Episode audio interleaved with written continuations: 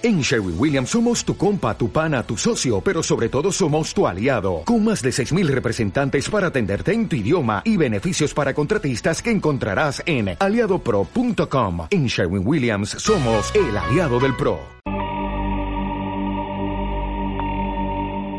Hoy, una vez más, nos vamos de viaje por todo el mundo para conocer otras 5 leyendas urbanas las cuales pueden que te dejen intrigado al terminar tu día. La aldea Inunaki. En la actualidad, una de las leyendas urbanas más famosas de Japón es sobre la aldea Inunaki, la cual supuestamente se encuentra en lo profundo del monte Inunaki.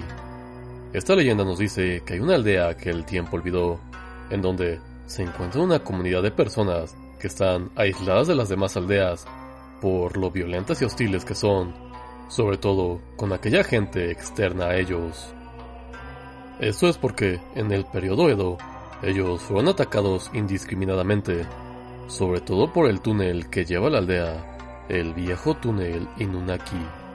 Incluso hay rumores de que los habitantes de ahí mataron una pareja de jóvenes y los pusieron afuera del túnel, como advertencia de que nadie se debía acercar a ellos. Si te atreves a pasar por el viejo túnel Inunaki, llegarás a la entrada de la aldea. Ahí un letrero dirá, la constitución de las leyes de Japón no está en vigor aquí.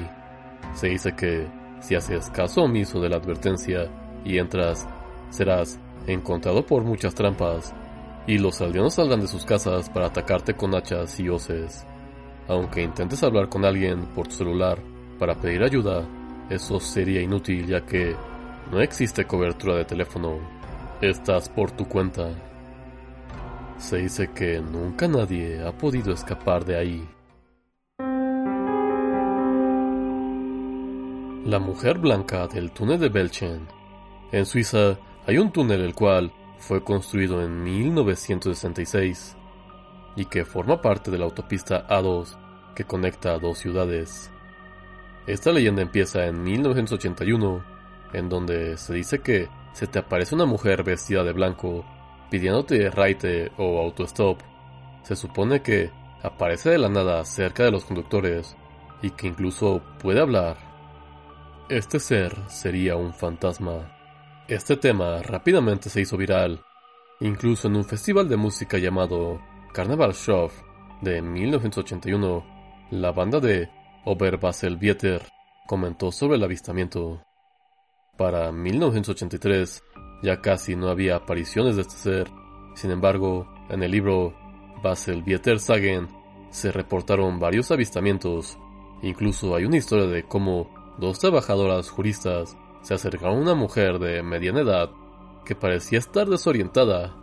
La subieron a su coche y cuando le preguntaron que si se encontraba bien, ella le respondería, no, desafortunadamente no, no estoy para nada bien. Algo terrible va a pasar, algo muy aterrador. Cuando voltearon, ella ya había desaparecido. Aunque también se dice que el primer fantasma que apareció era de un hombre. Incluso hay otras variaciones de la historia que dicen que es una mujer en un saco verde o que es una niña pequeña la que aparece. Incluso se dice que aparece un hombre vestido completamente de negro. Que esa persona cuando la encuentras profetiza cuándo va a ocurrir un terremoto.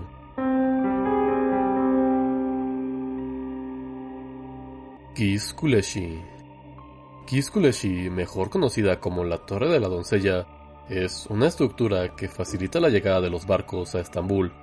Sin embargo, desde hace muchos años este lugar está rodeado de misterios. Se dice que un emperador tenía una hija a la cual quería mucho.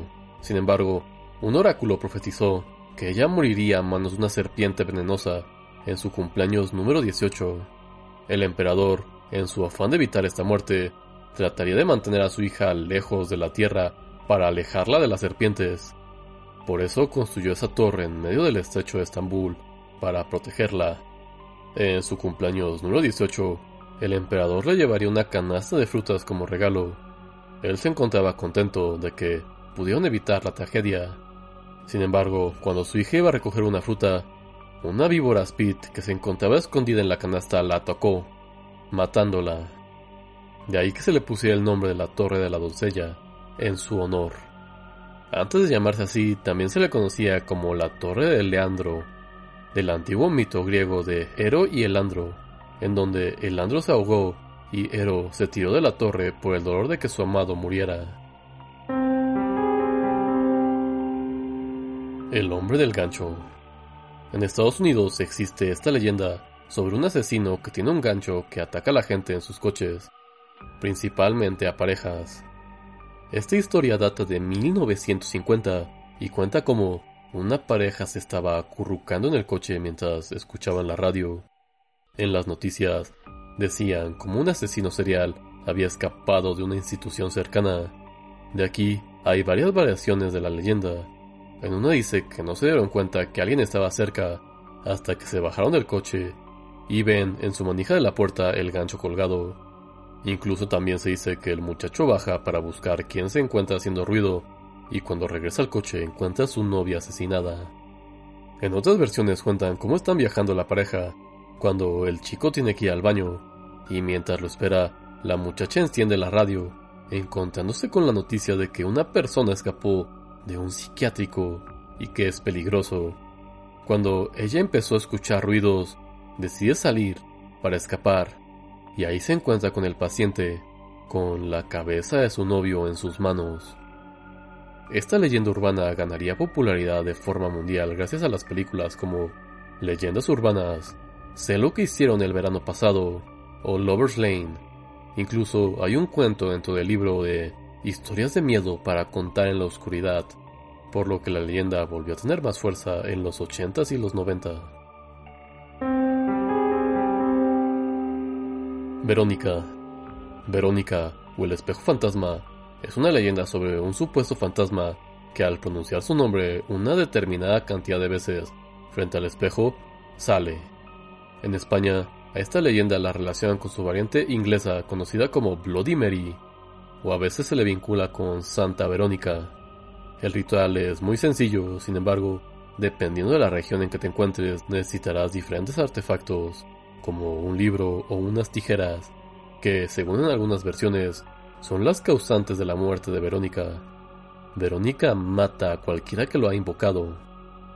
La versión más famosa de esta historia dice que tienes que estar frente a un espejo y decir nueve veces Verónica se supone que Verónica era una niña de 14 años que le gustaba todo el tema paranormal y de espiritismo, pero más que nada ella se lo tomaba como un juego. Se dice que en una sesión espiritista ella no siguió las reglas de no burlarse de la invocación, haciendo que una silla de repente fuera lanzada por un fantasma, golpeándola en la cabeza de gravedad, matándola. Su espíritu no descansa en paz y si alguien más trata de burlarse de cuestiones paranormales en un ritual, ella se te aparece y te mata. El mundo es un lugar muy misterioso, lleno de muchas leyendas urbanas, muchas interesantes, haciendo que este tema nunca deje de ser interesante. Y así que una vez más les agradezco que junto a nosotros hayan viajado por el mundo para escuchar las leyendas más misteriosas que existen. Y bueno, muchas gracias por escuchar el programa de esta semana. Otra vez leyendas urbanas, un tema bastante fascinante. Hay cientas y cientas y creo que es un tema que da para muchos más episodios. Y ojalá les haya gustado. No olviden seguirnos en nuestras redes sociales. En Facebook, Tribunal de la Medianoche. En Twitter, arroba Tribunal Noche. Mándanos un correo a tribunal de la medianoche gmail.com Tal vez cuéntenos sobre algunas leyendas urbanas que ustedes conozcan. Esto ha sido todo. Que tengan una bonita noche. O'Reilly Auto Parts puede ayudarte a encontrar un taller mecánico cerca de ti. Para más información, llama a tu tienda O'Reilly Auto Parts o visita oreillyauto.com.